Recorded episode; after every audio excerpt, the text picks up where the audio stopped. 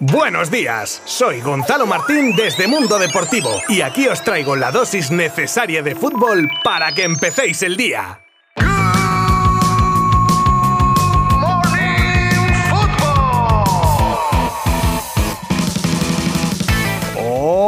¿Qué tal? Ya estoy de vuelta, por fin con la jornada de la Liga Santander terminada tras la derrota del Barça ante el Cádiz, de la que evidentemente hablaremos en unos segundos y escucharemos también a protagonistas, en esta ocasión a los entrenadores de ambos conjuntos que dan su visión del partido. Y como lo prometido es deuda, repasaremos cómo queda la clasificación del campeonato de liga a estas alturas. Luego nos pasamos a las noticias del día, que vienen calentitas con todo el revuelo de los audios de Rubiales y Piqué, pero también hablaremos de los fallos arbitrales en el Sevilla Real Madrid del domingo, del próximo entrenador del United, ya confirmado por cierto, de una de las personas responsables del buen momento del Real Madrid, de Raúl de Tomás y los retos que tiene en lo que queda de temporada, de la venta del Milan. Bueno, yo creo que empezamos con ello, ¿vale? Os habla Gonzalo Martín desde Mundo Deportivo y comenzamos.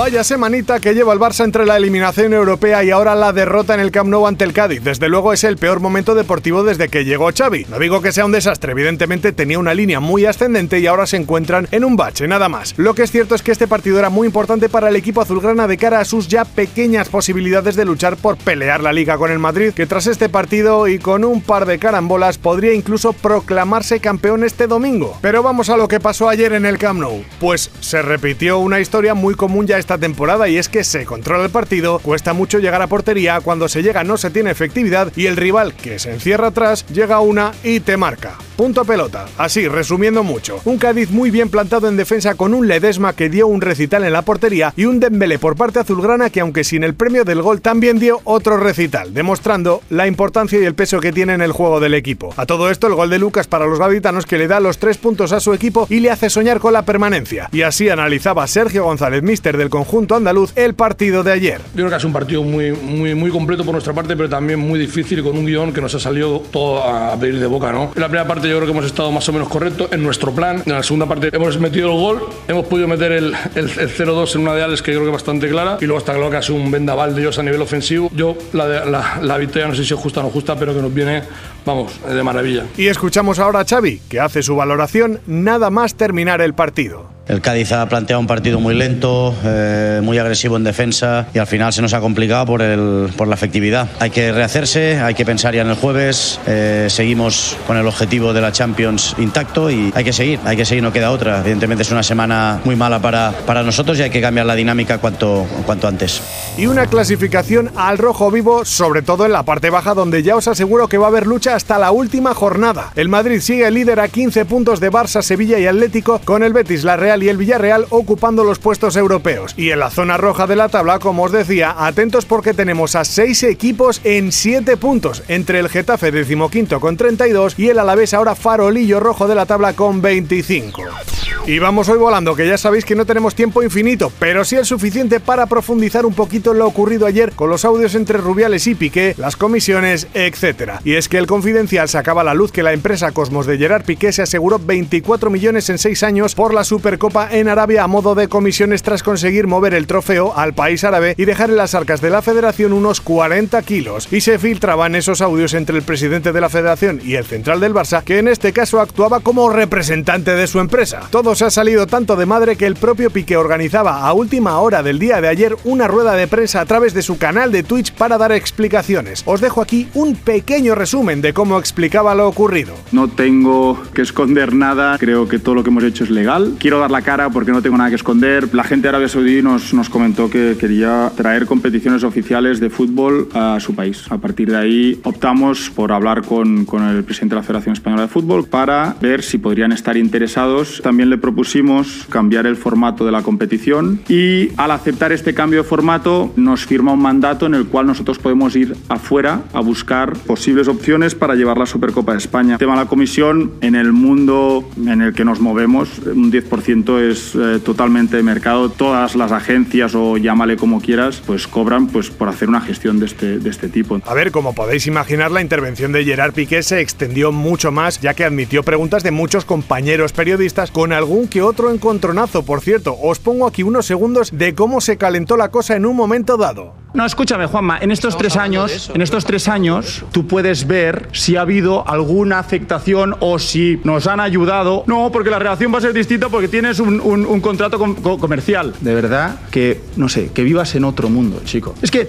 eh, no le puedo llamar rubia al presidente de la Federación Española de Fútbol porque ha sido mi presidente cuando yo jugaba en la selección española. ¿Qué me estás contando? ¿Qué tiene que ver un acuerdo comercial? Jamás en mi vida voy a pedir ninguna ayuda de nada, ni nadie me va a dar una, una ayuda de nada, porque no la he recibido nunca y no la voy a recibir nunca. Es que no tienes ni la más remota idea de quién soy yo. Es que es tirar mierda por tirar mierda. ¿Te ha quedado más claro? ¿Más claro lo quieres? Tras escuchar esto solo me queda animaros a que si queréis conocer más en profundidad todo lo que dijo Piqué, echéis un vistazo a mundodeportivo.com donde lo podréis encontrar gracias a la genial labor y mira a qué horas intempestivas que hicieron nuestros compañeros del periódico.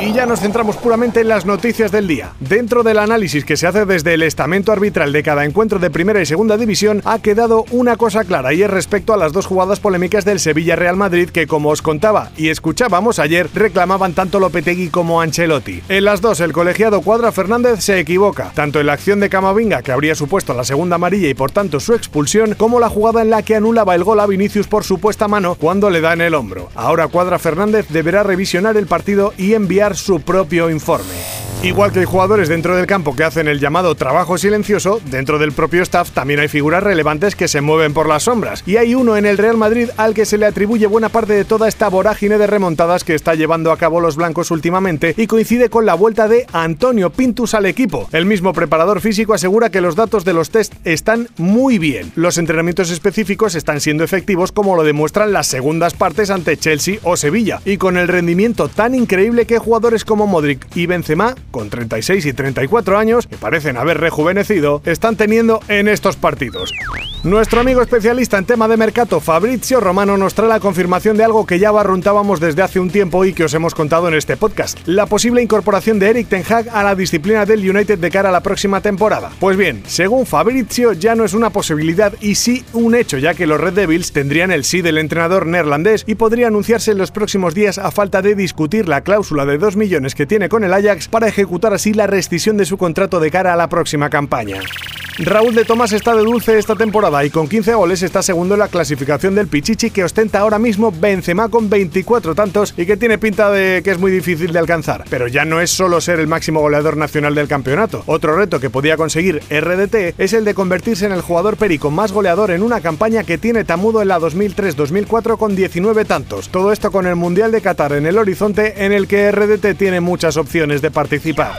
Con los fichajes que pretende el Milan de los que os hablaba ayer salía el nombre de InvestCorp como fondo de inversión que pondría el dinero necesario para acometerlos. Y es que este fondo se encuentra en negociaciones con los actuales dueños del equipo italiano, otro fondo, Elliott Management, que pretende comprar el Milan por unos mil millones de euros. Además dejaría a Paolo Maldini en su puesto de área técnica con la intención de devolver al equipo a lo más alto en Italia y Europa y acometería la construcción de un nuevo rediseño del estadio que se está actualmente negociando con el Ayuntamiento de Milán, que pretende hacer de San Siro un estadio más masivo. Toda esta negociación podría cerrarse antes de acabar este mes de abril.